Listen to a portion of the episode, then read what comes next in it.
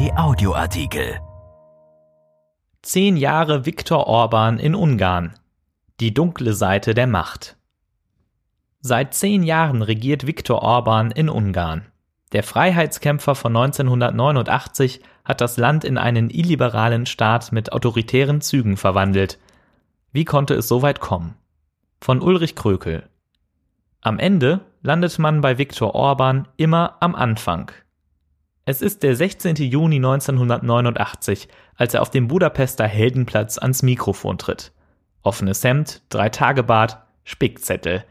Gerade ist er 26 geworden, ein Studentenführer vor seiner ersten großen Rede. Hunderttausende haben sich versammelt, denn an diesem Tag soll der Leichnam von Imre Nott umgebettet werden.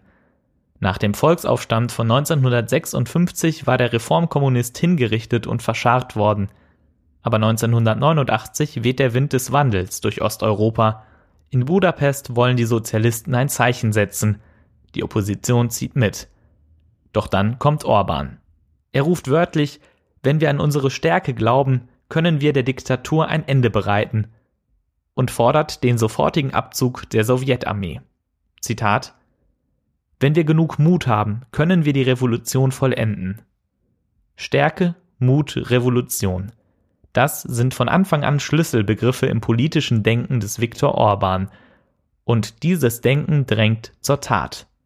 1998 wird der Chef des damals noch liberal-konservativen Bundes junger Demokraten, der sogenannten Fidesz, mit 35 der jüngste Ministerpräsident Ungarns aber er scheitert an den verkrusteten postkommunistischen Machtstrukturen.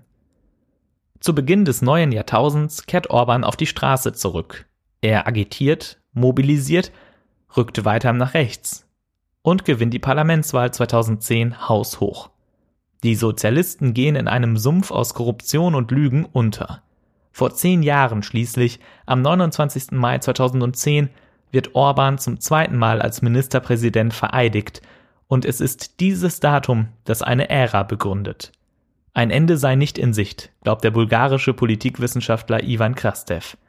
Er sieht in Orban einen Mann, der sich einst als, Zitat, energiegeladener, skrupelloser und talentierter Politneuling in die Freiheit verliebte, nur um sich später von der dunklen Seite der Macht verführen zu lassen. Tatsächlich ist der Begriff Orbanismus zum Synonym für ein hybrides Mischregime aus Demokratie und antiliberaler Autokratie geworden. Ein solches System zu schaffen, war früh das Ziel des fünffachen Familienvaters. Nach seinem Wahltriumph 2010 sagte er, Zitat, eine Ordnung kann man nicht verändern, man kann sie nur umstürzen. Orban geht kompromisslos zu Werke. Die erste große Aufregung entfacht er mit einem neuen Mediengesetz, die Regierung bekommt direkten Zugriff auf alle staatlichen Sender, kontrolliert fortan aber auch private Medien. Mit der veröffentlichten Meinung im Rücken beginnt die Fidesz-Regierung einen Frontalangriff auf den liberalen demokratischen Rechtsstaat. Die Partei ändert das Wahlrecht. Vor allem aber lässt Orban die Verfassung umschreiben. In dem neuen Grundgesetz von 2011 werden die Befugnisse von Parlament und Justiz beschnitten. Die Macht ballt sich in der Regierungszentrale. Welches Ungarn Orban will, lässt er in die Präambel schreiben, die den Titel Nationales Bekenntnis trägt. Persönliche Freiheit und Menschenwürde sind dort nachgeordnet. Nach seiner Wiederwahl 2014 erklärt Orban, Zitat, der neue Staat, den wir in Ungarn schaffen, ist ein illiberaler Staat. Damit ist der Begriff geprägt, der für die Ära Orban steht wie kein zweiter, die illiberale Demokratie. Oft ist der Ausdruck für absurd erklärt worden, es gebe keine Demokratie ohne Freiheit. Orban selbst besteht allerdings darauf, dass, Zitat, wir die fundamentalen freiheitlichen Prinzipien der Demokratie nicht ablehnen, sondern allein den Liberalismus als Ideologie. Das zielt vor allem auf die Rechte von Minderheiten. Für Orban ist das keine theoretische Frage. Das demonstriert er in der Migrationskrise der Jahre 2015-2016. Er erklärt Ungarn nicht nur zum Bollwerk des christlichen Abendlandes gegen eine muslimische Masseneinwanderung, sondern handelt auch. Als immer mehr Flüchtlinge, vor allem aus Syrien, dem Irak und Afghanistan, auf der Suche nach Asyl über die Balkanroute nach Europa streben, lässt Orban an der ungarischen Grenze Zäune aus NATO-Draht errichten, und entsendet Soldaten.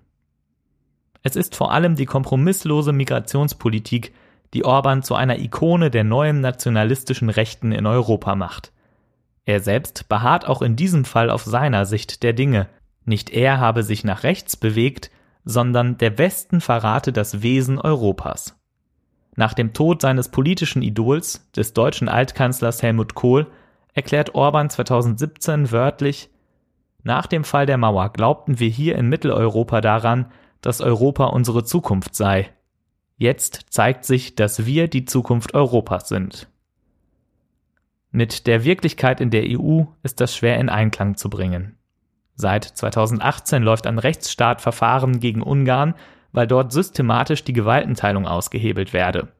Die Mitgliedschaft des Fidesz in der konservativen Europäischen Volkspartei ist suspendiert. Warum der endgültige Bruch auf sich warten lässt, das sei keine Frage des Machtopportunismus, sagt Ivan Krastev. Er sei hier wie dort ein seelisches Unbehagen zu spüren, dass das Erbe von 1989 endgültig verspielt werden könnte. Und es ist keine Frage, das ist auch Orbans Erbe. Erschienen in der Rheinischen Post vom 29. Mai 2020 und bei RP Online. RP Audioartikel. Ein Angebot von RP Plus.